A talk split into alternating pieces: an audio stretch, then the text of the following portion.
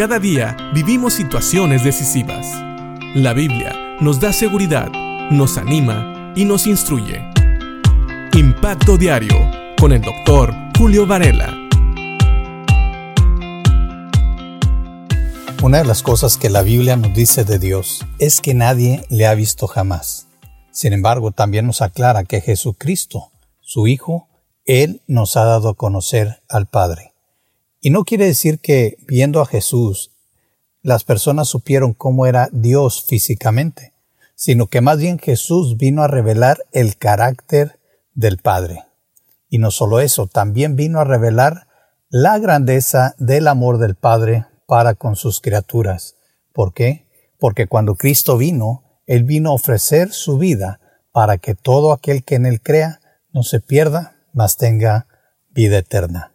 Por eso, en 1 de Pedro capítulo 1, en el versículo 8, Pedro le recuerda a sus lectores, hablando precisamente de nuestro Señor Jesucristo y de cómo Él en el futuro se iba a revelar a los creyentes, les dice, ustedes lo aman a pesar de no haberlo visto, y, aunque no lo ven ahora, creen en Él, y se alegran con un gozo indescriptible y glorioso, pues están obteniendo la meta de su fe, que es su salvación. Estos dos versículos, versículos 8 y 9 de Primera de Pedro, nos indican que nosotros los creyentes amamos a Cristo aún sin haberlo visto. Y esto tiene que ver mucho precisamente con la fe, la cual Pedro ya nos dijo que tiene que ser probada, tiene que ser pasada por fuego, tiene que ser purificada. No hemos visto a Jesucristo y sin embargo le amamos. Y también entendemos lo que dicen las escrituras. Nosotros le amamos a Él porque Él nos amó primero. Pero esto es lo más importante, que el amor de Cristo nos ha tocado y vemos cómo en eso también se manifiesta el amor del Padre. Y por eso dice en el versículo 9, pues están obteniendo la meta de su fe, que es su salvación. La razón por la cual nosotros amamos a Cristo es porque Él nos amó primero y en ese amor Él también nos proporciona la salvación que nosotros no podíamos alcanzar por ningún otro medio. Solamente depositando nuestra fe en Cristo como nuestro Señor y Salvador, hemos alcanzado una salvación inobtenible para nosotros.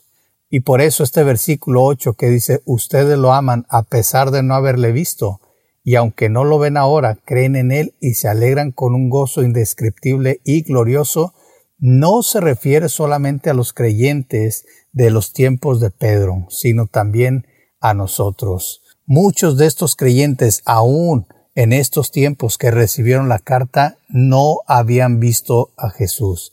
Ya dijimos que esta carta se escribe muy posiblemente más de 30 años después de que Jesucristo resucitó y ascendió al cielo. Así que estos creyentes, muchos de estos creyentes, nunca vieron a Jesús.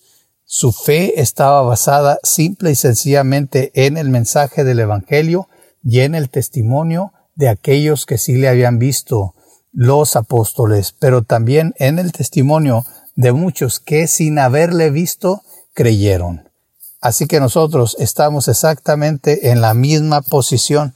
Nunca hemos visto a Cristo, pero hemos creído en el mensaje del Evangelio y hemos creído en el amor de Dios que se manifestó a través de nuestro Señor Jesucristo, quien vino a esta tierra siendo aún Dios y murió en la cruz por nuestros pecados para pagar nuestros pecados y así darnos la salvación.